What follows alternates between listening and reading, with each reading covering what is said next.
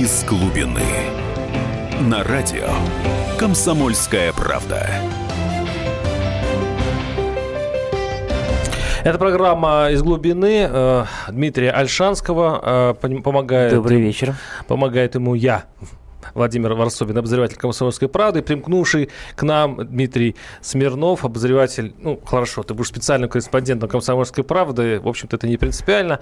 А сегодня мы будем говорить о России, о ее, э, скажем так, будущем или уже прошлом, потому что э, Дмитрий Альшанский написал э, изумительно по яркости колонку, уж извините за такое лестное слово. Спасибо. А, я просто не, процитирую, процитирую только маленькие подглавки. Что такое русские? Россия Россия – это маленькая страна, русские – это малый народ, русские живут хуже всех на земле, Россия – это не Российская Федерация, и главная драма русской истории – пропасть между человеком и государством. Ну и последний гвоздь – главная русская проблема – отсутствие нации. Я перечислил все э, мысли Альшанского по этому поводу. Расшифруйте, пожалуйста, потому что у нас неслыханный спор случился в редакции, и мы спорили в газете об этом.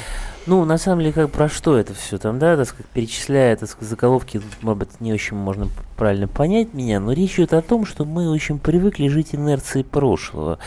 А, когда мы имели дело с огромным государством, именно огромным таким имперским государством, а, очень протяженным, очень жестким, а, построенным прежде всего на постоянной, почти постоянной войне, на армии, как на позвоночнике страны, и на крестьянстве, как на как бы на ее фундаменте, да, который нес все это на себе, а, где уровень жизни был очень низким, очень низким, да, просто, ну, на порядке ниже, чем а, в западном мире, но при этом уровень достижений, который могла добиться эта армия, это государство и так далее, и так далее, мог быть очень высоким, даже выше, чем в этом самом западном мире. Да? То есть такое страшное, страшно неравномерное развитие всегда не в пользу человека, всегда в пользу государства. Вот. И мой пафос стоит в том, что в двух вещах, да, стоит в том, что, во-первых, это все кончилось и кончается на наших глазах. То есть мы сейчас находимся в переходном периоде, когда э, постепенно умирает, исчезает вот это время этого большого государства.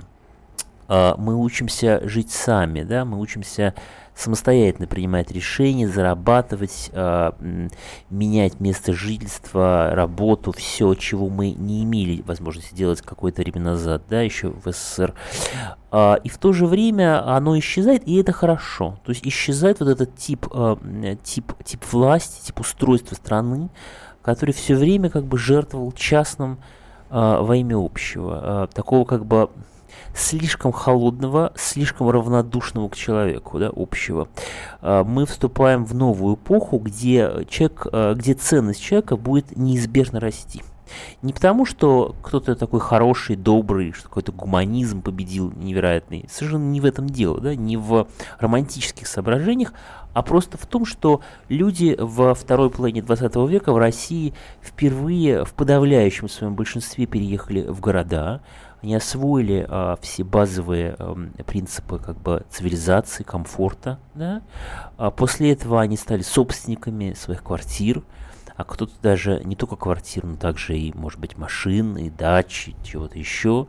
А, я думаю, что дальше нас ждет следующий этап, когда люди полностью ощутят, что такое быть налогоплательщиками, несомненно, да, потому что наверняка сейчас в связи с а, тем, что нефть больше никогда не будет такой дорогой, а, власть будет перекладывать налоговое бремя с нефтегаза на человека, и это значит, что люди станут налогоплательщиками, а когда люди делаются налогоплательщиками, они неизбежно делаются гражданами, потому что они хотят выбирать ту власть, которой они платят налоги.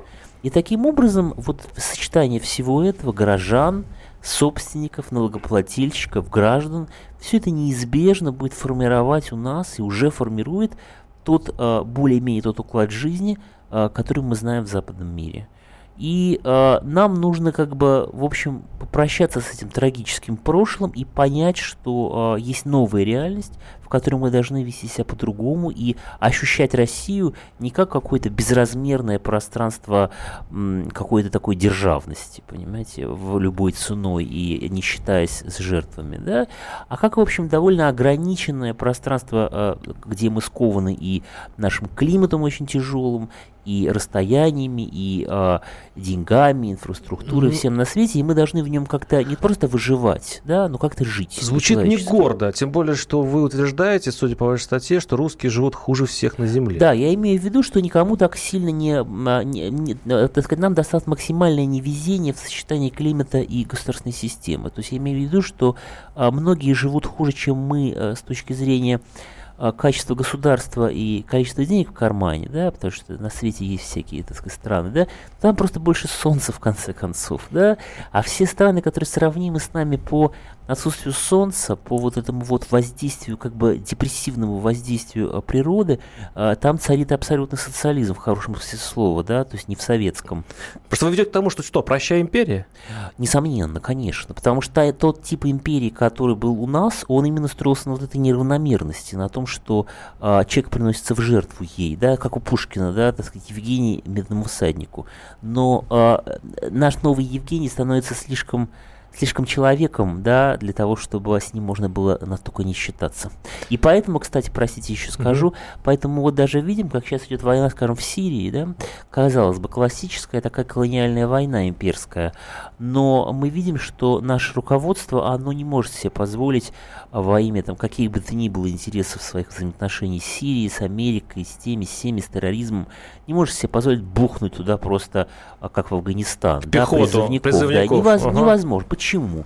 Потому что все, потому что изменилась цена жизни. А кто может в таком случае, извините меня? Кто может бухнуть вот угу. просто так людей? Ну, китайцы могут бухнуть в каких-то ну, случаях. Ну, не бухают же, да, никто Не сейчас. бухают, они очень рациональные, но они теоретически могут. Они могут, потому что у них, в принципе, остался вот этот вот задел э, так сказать, дешевой жизни, дешевого труда, деревни и так далее, и так далее.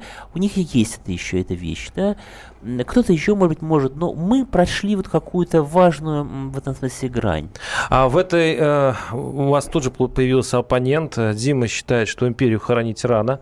А, Дим, э, у тебя достаточно такая злобная колонка, как раз под колонкой Альшанского вышла. Кстати, можете почитать на сайте комсомольской правды kp.ru, как, шел, как шли дебаты, даже голосование, кто за какую позицию, можете прочитать сейчас.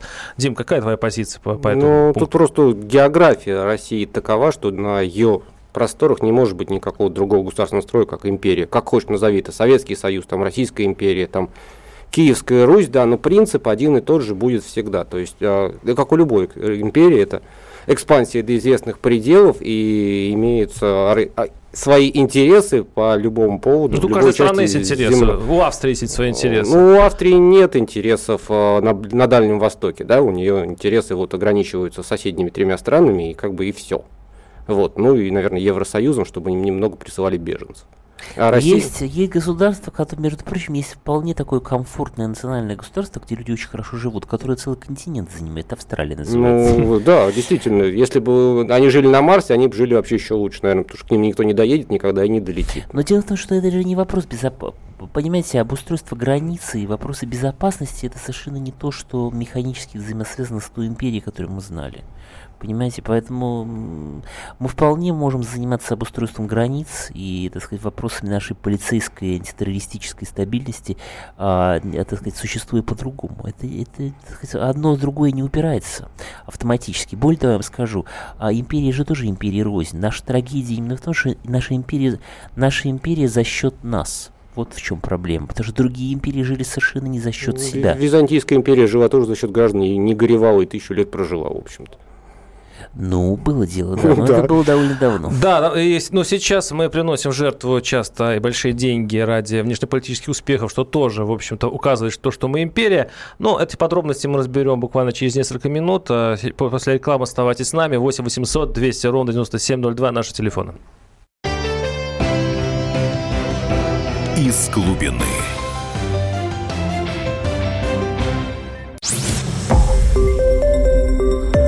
Радио «Комсомольская правда». Более сотни городов вещания и многомиллионная аудитория. Хабаровск. 88 и 3 FM. Тюмень 99 и 6 FM. Кемерово 89 и 8 FM. Москва 97 и 2 FM. Слушаем всей страной. Из глубины. На радио «Комсомольская правда». Это программа Дмитрия Альшанского. Ему помогают я, помогают я, Владимир Варсобин и э, Дмитрий Смирнов, э, наш специальный корреспондент, кстати говоря, не отходящий ни на шаг от Владимира Путина, входящего в президентский пул. И, э, в общем-то, мы теперь атакуем, э, ну, я пока не атакую, я пока в засаде э, нахожусь. Э, это текст Альшанского, которым он э, достаточно жестко разобрал э, русских и усомнился в том, что мы э, готовы дальше быть империей. Почитайте эту, эту статью. Как она называется, да, ну Дмитрий? вот к вопросу, да, так сказать, она, да, на самом деле она никак не называется, это изначально просто пост, да, это Мгм. не, это не, Мы, это не мы переформатировали большой материал, да. найдете да, на сайте. Да, так сказать, сделали текст. Но я имею в виду что, что, понимаете, ну, например, да, вот немножко заземляя на конкретных примерах, да, ну вот смотрите, так сказать, раньше было много детей в семьях, понимаете, теперь детей мало, очевидно, да, так сказать, русская семья, это семья один-два ребенка максимум. А да, где сейчас по правило. 10 ребенков-то? В какой семье? Ну, в арабском, немецкой? вот, например, в Ну, арабском мире, где происходит бешеная экспансия, революции, бог знает Ну, чего, них этот террор. процесс, который в России происходил 150 лет назад, происходит да. Ну, сейчас. я и да, поэтому у них происходит такой бум. Понимаете, строительство халифата, они там, так сказать, лелеют, да, вот это же тоже империя в чистом виде, да, халифат, как бы некий, некая заявка, да.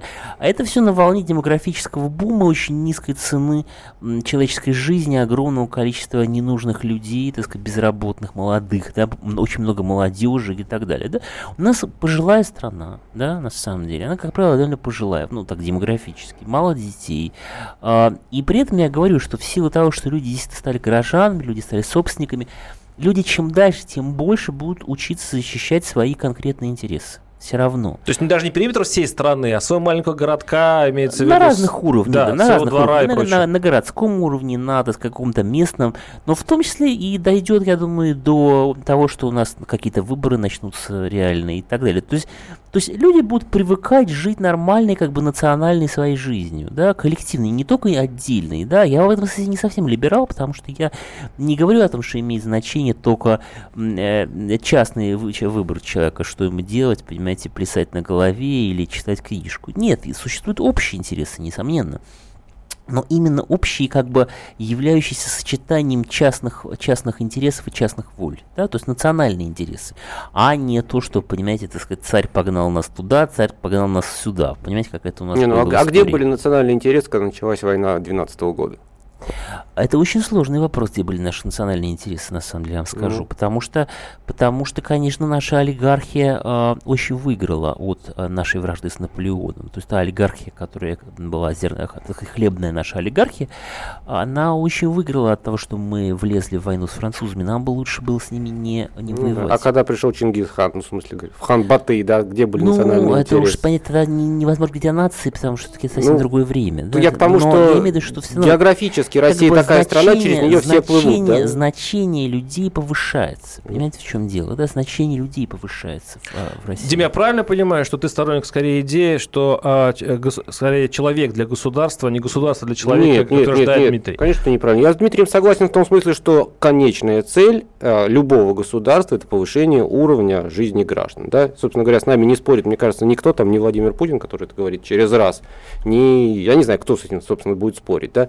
Я к тому, что э, географически, еще раз говорю, обусловлено строение России таким образом, что она, у нее нет ни океана, вот как в Австралии вокруг, нет ни э, континента целого, как у Соединенных Штатов Америки, где вот с одной стороны канадцы, с другой мексиканцы, и Так, не с кем ну, воевать, ну. тут просто поблизости, да, кроме как с Кубой. Вот. А, а в России вот это, это такая вот ровная территория относительно, с которой, через которую с одной стороны французы идут, с другой а, монголо-татары, с третьей там И шведы. чтобы защититься, нам нужно быть империей. Ты в что вкладываешь вообще? в Совершенно с- тогда не в- очень да. понятно, потому что это вопрос, еще раз, это вопрос доктрины безопасности Конечно, это страны. это армия. Ну, Каким а образом, то- мы, каким образом мы организуем там пограничников, так сказать, таможню, полицию, спецслужбы, вот э, те службы в государстве, которые контролируют про передвижение в пространстве. Между прочим, у нас вот, вот сейчас, когда как бы государство а, как бы пытается долить имидж империи, подчеркиваю, имидж, да, как бы он, она пытается его немножко пролонгировать во времени. У нас есть очень большие проблемы с контролем, знаете. У нас ведь, между прочим, да, у нас от чего стоит одни только открытые настежь двери в Среднюю Азию, да, это очень нехорошо. Понимаете? И, между прочим, как раз когда люди э, начинают вставать на ноги в этом смысле, да, как граждане, они поставят вопрос о том, что, ребята, алло, что у нас там с Таджикистаном и Узбекистаном? Почему мы их зовем всех себе, понимаете? А нет ли там среди них террористов, наркоторговцев, да просто гастарбайтеров, которые а, у нас отнимают рабочие места, ну и так далее. Дмитрий, я вопрос, который обычно атакуют вас наши слушатели-читатели, там вопрос, в принципе, один. Во-первых, а, зло спрашивает, почему вы заменяете понятие россиянин понятием русский? Э, это, видимо, люди, которые не русские спрашивают. А да вариант... и русские тоже спрашивают, в общем-то. Да, Потому и, что... и вариант, и вариант да. второй, а где наша вообще-то русская республика? Почему у Потому каждого что... народа есть республики, а у русских да, вот нет? Поэтому, я. Потому что это россиянин пустышка. Что такое россиянин? Это, э, как бы, понимаете, это не псевдоним советского человека. То есть, как бы советский человек, э, лишившийся коммунизма, как учения, да, идеологического, экономического учения, да, марксизма лишившийся, да, лишившийся, так сказать, СССР, оставшийся в РСФСР, да, вот этого советского человека, его как бы так переодели и назвали россиянин. На самом деле это абсолютная пустышка, потому что совершенно понятно, что татарин знает, что он татарин. Понимаете? И вы не заставите его забыть, что он татарин, и называться э, россиянином. Он знает, что он татарин, у него есть татарская автономия, прекрасно, слава богу. У него есть татарские свои национальные, культурные, религиозные и прочие интересы. То же самое можно сказать во всех остальных народах. Они все знают, кто они, понимаете? А вот русскому, которому э, песочили голову, так сказать, сто лет в СССР, ему внушают, что он россиянин, ему одному подчеркиваю. Вы сейчас что... стоите на какой-то катастрофически проигрышной позиции, потому что вы пытаетесь противопоставить неких русских неким нерусским. Нет, а нет, это я абсолютно... совершенно не пытаюсь противопоставить. Наш слушатель Почему? пишет, русские за русское, а за россиянство нет, только отбросы. Нет, нет, ну, смотри, я, я совершенно не пытаюсь противопоставить, потому что у всех остальных все есть. Ну. Понимаете? Все остальные, во-первых, знают, кто они. У них все в порядке с своей национальной идентичностью. Абсолютно все в порядке. И кроме того, у них все в порядке с политическими правами, потому что советская власть наделила их э, автономными правами в нашей федерации. Да? Мы знаем все это, все это есть, да, у них есть. Значит, русских не существует в России. Вообще не существует как юридического и политического субъекта. Просто нету. Да? Нету. Я не понимаю, в чем это ущемляет вот мои права как русского. Я, вот, я живу 40 лет, ну, и мне вообще нисколько что, это не... Ну, понимаете, это, сказать, э, это может много кто про себя сказать, что его ничего не ущемляет. Понимаете, это не, это не доказательство. Реально, ну, например, да, если человек, э, если люди, например, там сначала приходят и говорят, мы хотим э, создать центр, там, не знаю, так сказать, хасидской культуры в городе, там, каком-то Екатеринбурге или Перми. Им говорят, прекрасно, ребята, давайте. Потом приходят другие люди, говорят, а мы хотим создать центр русской культуры. Им говорят, не, вы знаете, вы оскорбите нашу многонациональную страну. Ну, да? Кстати, вряд ли. На самом деле, понимаете, Это тут, тут большая э, проблема с практикой этой, этой теории, да, то есть, а дальше следующий шаг какой? Наш слушатель пишет, отец и мать карачаевцы, а я себя считаю русским. Абсолютно. Так вот. кто я? Значит, это опять же советская власть, еще раз, да, советская власть приучила. А вообще советская власть, она была склонна к этническому расизму. В том смысле, что она все время любую э, как бы любой этнический процент, да, любую составляющую да, в происхождении человека не русскую тщательно выделяла, придавала ей огромное значение и считала, что вот даже самый какой-то мизер, даже какой-то вот нелепый какой-то чуть-чуть мы должны обособить от русских, поставить отдельно и на свой пьедестал. Да? И поэтому человек считает, что ну как же так, ведь у меня там бабушка такая, у меня дедушка такой, кто же я такой? Потому что человек на самом деле, конечно, русский всю жизнь, он исключительно русский, говорит по-русски, думает по-русски, все у него по-русски, но вот ему вбили в голову, что вот это вот какие-то этнические компоненты имеют какое-то огромное значение. Это совершенно не имеет. 8 800 200 ровно 9702 телефоны наши. Это, э, э, давайте Попробуем разобраться в этой истории, кто русский, а кто россиянин в нашей э, многоликой стране. А, Александр, слушаю вас. Здравствуйте. Так, я бы хотел сказать, одну секундочку, пожалуйста, все, э, я очень быстро. Я бы хотел сказать, что значит, понятие русский – это не национальность, это призвание. То есть можно быть русским и татарин, ну, даже независимо от того, какая культура. Вот и все, потому что спроси кого-то на, на территории Российской Федерации – большинство, независимости от национальности, ответит, что он русский. Вот так вот. Я совершенно кстати, согласен, потому что э, приведу в пример э, не самый лучший балабановский фильм «Жмурки», да, где есть известный Георгий Сиетвинда, который играет, э, собственно говоря, эфиопского, как сказали, там говорили, футболиста. Да ему говорят, ты же эфиоп. Он говорит, я русский. Его же друзья, друзья бандиты, да, по этому фильму. Вот. И если мы понимаем, что он не русский, но если он считает, что он русский, он, если он вырос в этой культуре, если он говорит по-русски и считает себя русским сам, его сам, он абсолютно русский, хоть он и черный, ради а, бога. Это никто не оспаривает. Проблема вообще не в этом, а проблема в том, что каждый народ имеет право на свое национальное самовыражение, в том числе политическое. Да? любой, государственный, автономный и так далее, и так далее. Понимаете? Русский народ лишен этого права. А не развалит а как, ли а страну? как он это должен э, выразить-то? Я не понимаю, Видите, русский народ. Если мы получим, если русский получит такое государство в государстве, не развалит ли это всю империю? По поводу, ну, ну типа, по империю немножко мы и этот очень да. тонкий вопрос мы рассмотрим через некоторое время, а сохраним интригу. Напомню, наши телефоны 8 800 200 ровно 9702, и мы изучаем вопрос, а, нужна ли России, должна ли русским ее же империя, или надо создавать свое национальное государство. Оставайтесь с нами. Из глубины.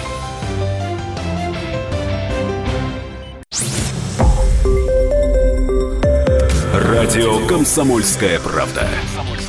Более сотни городов вещания и многомиллионная аудитория. Ставрополь 105 и 7 FM. Эм. Севастополь 107 и 7 FM. Эм. Калининград 107 и 2 FM. Эм. Москва 97 и 2 FM. Слушаем всей страной. Из глубины. На радио «Комсомольская правда». Это программа Дмитрия Альшанского. Помогают я, Владимир Варсобин, обозреватель комсомолки, и специальный корреспондент э, КП Дмитрий Смирнов. У нас в студии держит оборону против, э, скажем, таких подозрительных вещей, которые сейчас происходят в эфире. А мы сейчас добрались до темы, нужна ли Россия национальная русская республика или не, развалит ли эту нашу прекрасную, распрекраснейшую, глядя на Диму, я сказал, империю. А, Дмитрий Альшанский, как, как Смотрите, вы думаете? Да, по поводу развала. Значит, у нас государство развалило два раза за последние сто лет. Так вот, я вам напомню, что один раз оно развалилось, когда у власти был сначала Александр Федорович Керенский, э, левый интернационалист-социалист, а потом Владимир Ленин, радикальный интернационалист-социалист. Никаком, никаких национальных правах русского народа вообще не шла речь ни в коем случае. Во второй раз был Михаил Сергеевич Горбачев и Борис Николаевич Ельцин были у власти тоже абсолютные советские интернационалисты, которые перековались в, так сказать, интернационалистов-западников, никакого разговора о каких-то национальных правах русских не шло даже и близко. Это не помешало рухнуть Российской империи и Советскому Союзу. Из чего я делаю вывод, что нашу страну разваливает не национальные права русских, а сепаратизм наших окраин – который, вот эта наша империя, она их выкармливает, выкармливает, тетешкает, э, дает им бесконечно разные деньги, льготы, ресурсы, все им делает, после чего они как бы уходят, так сказать, довольно, вытерев ноги, да, об нас, и, так сказать, превращаются в наших врагов.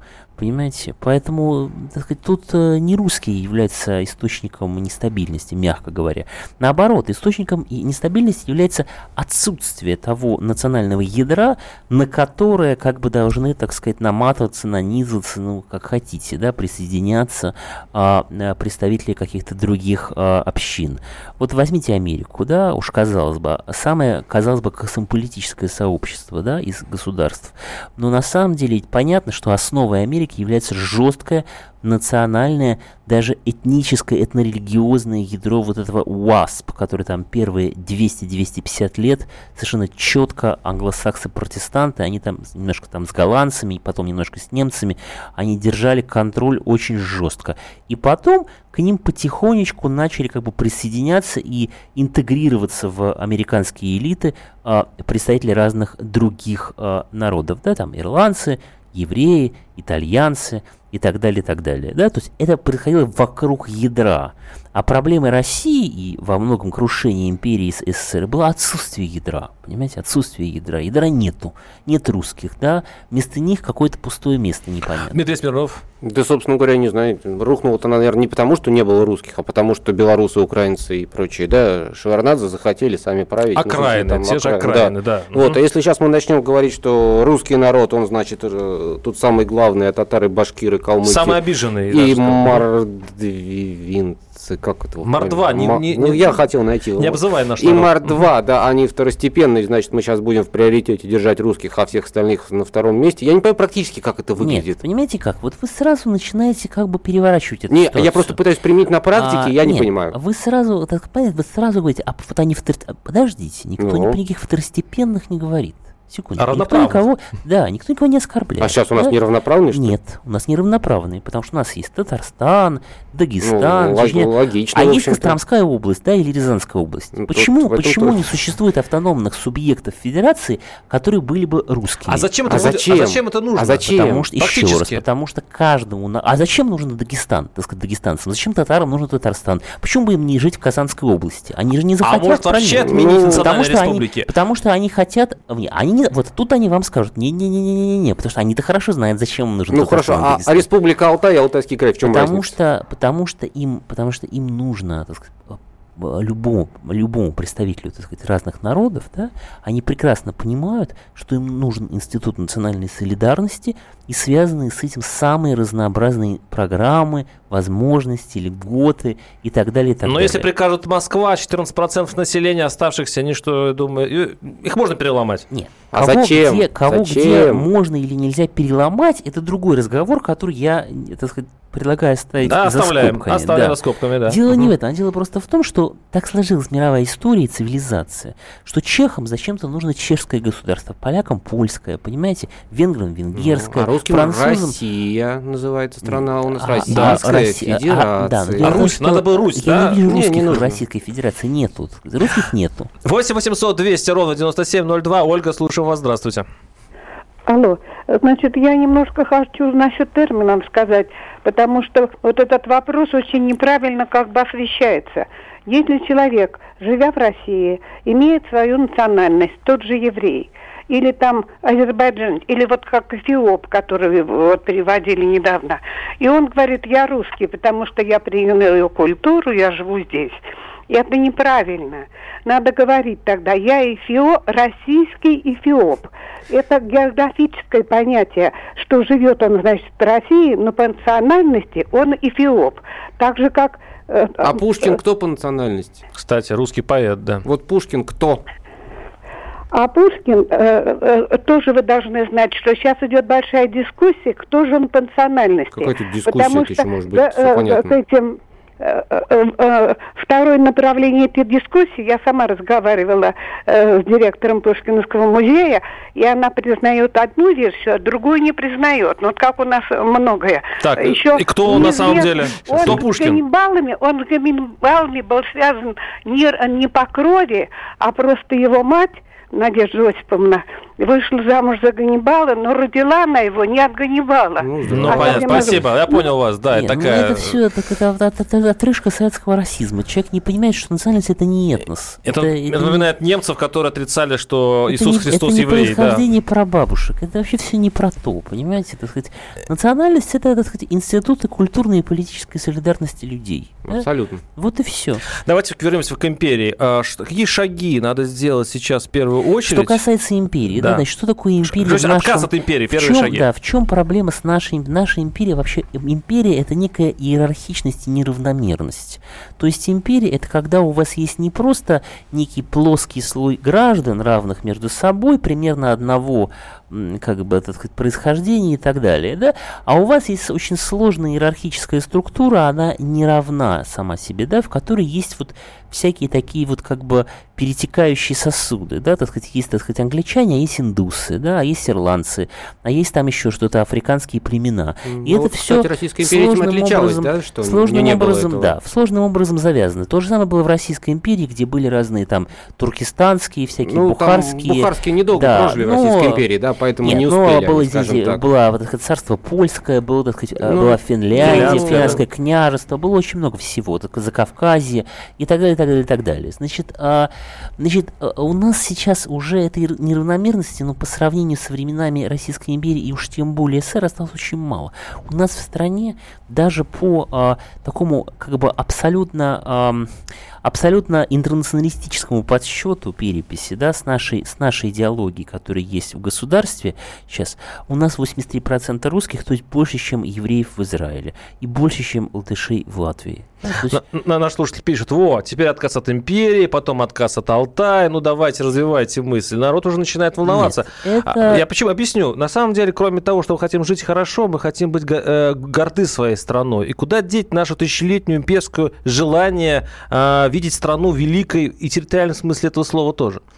Понимаете, у нас нет с этим никаких проблем, еще раз, потому что у нас в любом случае наша национальная, национальная Россия со всеми уважаемыми также национальными автономиями, представляющими там 15% населения, допустим, да, она никуда не девается. Она, угроза ее распада, еще раз, происходит только из-за бесконечного раскармливания периферийного национализма и периферийного сепаратизма. От чего погиб СССР, от чего погибла Российская империя, понимаете? А совершенно не от того, что ядро нашей страны окажется как-то политически выражено. Другой понимаете? Дмитрий Смирнов. Наоборот, к, А. к этому ядру люди захотят примкнуть, стать его частью. Ну, а я думаю, потому что что, частью пустого Через места никто 100 не лет быть. на, будет э, перепись населения, через 100 и будет не 83%, а 93 русских, да, и никуда это не Ну, денется. даже не через сто лет, а просто если Ну. немножко людям объяснить, что если это там кто там прабабушка, это не важно, а если ты думаешь по-русски, то ты По-русски, русский. конечно, и тут то это будет уже не собственно, 83, а больше еще, да, естественно. И будет. И не, я не знаю, вот все равно мне хочется вернуться в практическую, как я уже говорил, плоскость, да, я не понимаю, что такое защищать русских на практическом вот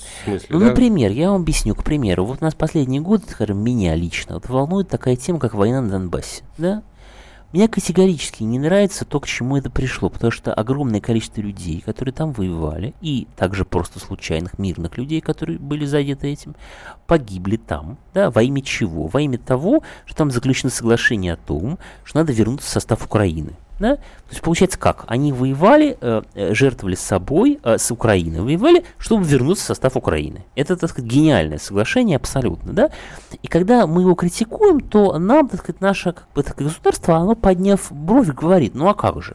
Они же вот э, украинцы, просто они вот такие антифашистские украинцы, там хорошие. Есть какие-то бегают плохие украинцы в батальоне Азов, мы их не любим. Это хорошие украинцы, да? Поэтому они должны вернуться Нет, на Украину. Ну, хорошо, Донбасс это Значит, очень сложно. значит, Вы Значит, внутри если России, мы, Дмитрий, если мы, это мне. как раз, это как раз очень понятная тема и очень э, кри- критически важная, потому что отношения с соседями, да, соседями, так сказать, с окраинами, так сказать, сепаратистами и так далее, так далее, это одна из тех болезненных нервов, через которые проходит граница нации, понимание того, кто свои, кто чужие, А да? кто, кто сейчас у нас сепаратисты? э, Татарстан у нас сепаратист Значит, или нет? Секундочку, я говорю про Донбасс. Значит, и в данном случае именно из-за того, что э, мы выступаем от лица вот этой фейковой общности несуществующих россиян, для нас жители Донбасса оказываются чужими. Понимаете? Потому что, ну как же, мы же россияне, а на Донбассе украинцы. Понимаете? Так вот, нет никаких россиян, и на Донбассе нет никаких То украинцев. есть вы отвечаете на вопрос Максима Девятого, который пишет, если в России создать автономную русскую область, неужели мы от этого станем жить лучше? Вы ему отвечаете. Но, по Значит, крайней мере, мы будем знать, от, Значит, какой, от чего значит, имени мы да, действуем. Значит, значит, это в какой именно форме это немножко другой разговор.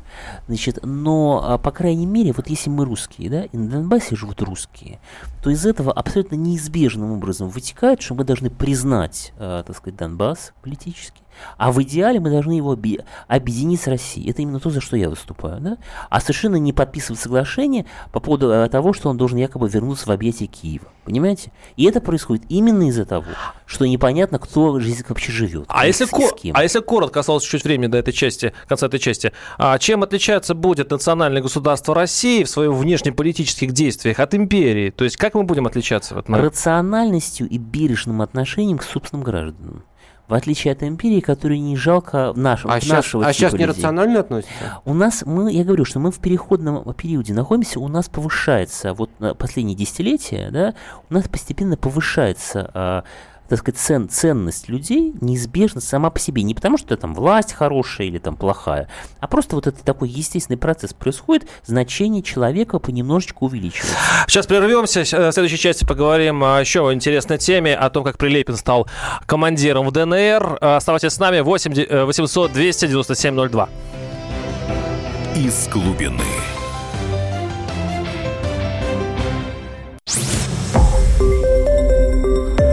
Радио «Комсомольская правда». Более сотни городов вещания и многомиллионная аудитория. Иркутск 91 и 5 FM. Красноярск 107 и 1 FM. Вологда 99 и 2 FM. Москва 97 и 2 FM. Слушаем всей страной. Из глубины. На радио «Комсомольская правда». Это программа Дмитрия Альшанского, э, и его, его ведет Владимир Варсобин с- при помощи Дмитрия Смирнова, специального корреспондента комсомолки. Э, И сегодня мы препарируем тему, уже отпрепарировали мы тему с Россией, и, конечно, очень много звонков и а, Ну, это такой вечный, да, вечный большой И разговор. опасный да, большой разговор, опасненький, потому что в наше время Столько приняли за процедурных законов, я Вот. уже некоторые даже не понимаю, что можно сказать, что нельзя, потому что Дима подсчитывает э, количество статей, которые мы... Мы, не мы не перешли, мы не перешли границу, но, Но мы я не к призывал к нарушению территориальной целостности России, Не, не, мы- отделению мы- никого мы- я не мы призывал. очень далеки от этой темы. Но вот теперь мы сейчас легонько переходим границу российскую, ну там, которую признает общемировая, и мы еще признаем. Мы при- оказ- оказываемся в ДНР, и э, там наш прекрасный писатель Захар Прилепин, э, по-моему, вчера, да, он э, заявил, что теперь он Ну, кадровый это- военный это как бы, этих войск. Ну, как бы, так сказать, Саша Коц, да, так сказать, заявил. То есть, на самом деле, Прилепин уже давно там, э, просто э, вот в «Комсомольской правде», Что это собственно, было попал в, ми- да. в медийное пространство. скажем. Да, Да, очень- он, сформировал прошло. батальон, да, в, Да. кото- в котором он стал политруком, как а, при Ну, это тоже это был. шутка, на самом деле. Нет, он там стал просто, сказать, командира, но, но неважно, да. Но, несомненно, он перешел из разряда просто э, приезжавшего туда писателя, писателя или публициста и так далее, и так далее. Он перешел в разряд еще просто и военного. Как к да. этому относиться? Все-таки писатели и поэты, берущие ружье в руки, ну как-то остались у нас где-то в веке 19 Нет, ну почему? Где-то в Золотом, В при Пушкине, 20-м, Лермонтове. В 20-м тоже вспомним гражданскую, Отечественной войне, да? гражданскую войну в Испании, вспомним, вспомним э, Хемингуэя, Хемингуэя, вспомним Джорджа Оруэлла, вспомним Эдуарда Лимонова. Ну, на самом деле, примеров много. Я думаю, что есть разные еще более маргинальные примеры для нас, маргинальные, которых мы просто не держим в голове. Почему такой идет э, о- о- отклик? Очень многие как-то относятся очень скептично, и даже некоторые вспоминают уголовный кодекс, по которому э, такое заявление э, Нет, ну просто Захара... ненав- нет, ну просто ненавидит, ну просто из ненависти. Мгм. Потому что это какой-то сильный жест, такой э, красивый, сильный жест. Я в этом смысле восхищаюсь этим жестом. То есть э, даже не важно, э, э, там, что спорят искренне, это или пиар. Это понятно, что это абсолютно искренне, и в то же время понятно, что это сильный пиар. То есть это и, и так, и так, да. Но как жест, замечательный, сильный жест, и более того, помогает людям этот жест, потому что понятно, что а, людям там, а, в которые и так находятся в очень плохом положении, им, конечно, нужно внимание каких-то селебритис, да, каких-то знаменитостей, и привлечение интереса через, к своим проблемам, через каких-то людей, которые там туда приезжают, и э, которые, ну, которые... Стрелков язвительно назвал все это, ну, по-моему, пиар-батальоном, и он говорит, что, конечно, после убийства Моторолы и убийства а, еще там этих многих командиров, там все осиротело, и вот по- появился Прилепин красивый, но это бу- будет не воин, а скорее а, такая поп-звезда на фронте. Ну, понимаете, я очень уважаю Игоря Ивановича, я не буду его критиковать, я думаю, что у него есть свои, так сказать, совершенно за- законные претензии к той системе, которая там возникла, потому что, ну, потому что, как говорится, Незаминские соглашения души не воевали, да, но я думаю, что даже если предположить, что он абсолютно прав, и даже если это будет восприниматься исключительно как вот такое шоу, ну, допустим, это очень полезное шоу. А оно более того полезнее, чем стрелять из ружья-то, в общем-то, мягко Дим, говоря. кстати, это очень известный, ну, позволь мне так назвать, блогер, да, Блогер. и блогер, ну, извините за такое ста- старинное, старинное название, Давай, но, по, давай. но, по крайней мере, Прилепин тоже э, подвязался на это дело, он в интернете, он тоже звезда. Как ты смотришь на это? Действительно, Захар будет воевать бегать по копам с винтовкой, или оружие в интернет, это, в общем-то, тоже серьезная помощь ДНР? Да тут даже дело не в том, что надо к штыку приравнять перо, да, а к тому, что сейчас вот и война-то информационная, она гораздо важнее той войны, которая ведется на земле, стрелять, в конце концов, всякий может с более-менее успешно, да, а выразить позицию, что, собственно, гораздо важнее, на мой взгляд, вообще, в принципе, да, донести, почему это, зачем это и, и что происходит, собственно, кроме Захара Прилепина там... И привлечь еще ко- некоторое количество Да- россиян да на фронт, этом и чтобы ну что вернулись ты. обратно гробы. Вот Да, а, ну, для ну, писателя что это, конечно, вот вопрос тонкий, на Нет, самом но деле. дело в том, что это же не, понимаете, э, Володя, это же, это же не призывники, потому что это абсолютно э, безнравственно и недопустимо в случае с призывниками, потому что они ничего не Добровольно решают. идут на фронт, да. Добровольцы это вечное явление в мировой истории, это совершенно нормальное. Ну, что... Лорд Байрон взял и поехал Да, в Грецию всегда- воевать, и никто всегда, ему не всегда, принял. всегда есть люди, которые, с одной стороны, умеют стрелять, а с другой стороны, у них есть какие-то идеи и политические симпатии. Это нормально, это всегда было, это всегда будет, да, в той или иной форме. Может быть, вместе с роботами будет потом А когда-нибудь. что делать с уголовным Но- законодательством нашим все-таки в этой истории? Но дело в том, что он не является наемником, конечно, никаким. Нет, там еще одна статья есть. Участие в вооруженных незаконных формирований на иностранной земле. Есть Ну, такая статья. А, есть, да. Ну, понимаете, ну, Мгм. мы же понимаем, что ну, 15 так лет. сказать, весь мир всегда, Кажется. так сказать, закрывает глаза на одних, а, так сказать, а, одни бандиты, а другие партизаны. Знаете, одни, так сказать, э, Наши борцы сукины сыны. Одни борцы за свободу, Да. а другие, наоборот, значит, террористы. Это, в общем, нормально, и все так делают. И наши так делают, американцы так делают, кто угодно, да, поэтому это неизбежно. Другое дело, что я, конечно, очень далек от взглядов, так сказать, Захара на этот конфликт. Вот как раз это в продолжении нашего разговора, что Захар как раз вот он воплощает а, все те взгляды, которые, мне кажется, ужасно вредными. Такая да? имперская мечта, да? Ну вот да, вот это как бы такое пролонгирование советского мифа. То есть он все время говорит о том, что вот мы сейчас приедем на танке в Киев, а, спрыгнем с этого танка на тротуар, обнимем украинцев и будем вместе с ними, так сказать, а, возрождать прекрасную советскую украинскую культуру, петь украинские песни, разговаривать на мове, ставить памятники Тарасу Шевченко, пятое, десятое, понимаете? Ну, это, по-моему, просто сбивает людей с толку, потому что понятно, что никогда этого не будет. То есть э, украинцы сформировались уже, в общем, как отдельная от нас э, некая сущность, да, которая нам во многом враждебна, так получилось, мы пропустили момент, когда можно было этого избежать. И, в общем, э, убеждать людей в том, что какой-то, какая-то картинка вот такой дружбы народов и совместной жизни, она повторится, что мы вернемся куда-то к партизану Ковпаку или, я не знаю, куда. Это, Тогда это наступление на это Киев бес- чистая- бессмысленно, да? Да, это чистая иллюзия. У нас на самом деле с ними такой типичный национально-территориальный конфликт, э, и вопрос именно в том, кому будет принадлежать несколько областей, которые находятся на грани, как бы на границе двух наших национальных проектов, то есть э, на спорных землях. Ну, как это происходит в Кип, на Кипре, на, в Карабахе и э, в Приднестровье, и в Осетии, ну, во многих местах на, на- на земле, да. Это нормально. Это, ну, это Ну, это неприятно, нормально, это да. тяжело. С нашим братским народом э, но, делить э, две, две области. Нет, ну почему? Это это- совершенно нет. Ну почему? Ну, а ну что, ну хорошо, ну был братский азербайджанский это народ якобы у армян, понимаете? Ну что делать? Да? Ну, в мире так бывает, что на одной территории э, происходит более чем один э, так сказать, проект национального развития. Два медведя. 8 800 200 ровно 9702. Алексей, слушаем вас. Здравствуйте. А, здравствуйте. Ну, я и согласен, и не согласен с нашим э, гостем. То есть, э, я думаю, что имперскость, русскость не отвергает им- имперс, имперскости. То есть, а, да, надо создать русскую автономию, то есть, чтобы у русских были такие же права, чтобы они могли а, лучше заниматься там своей культурой, имели какие-то преференции на территории.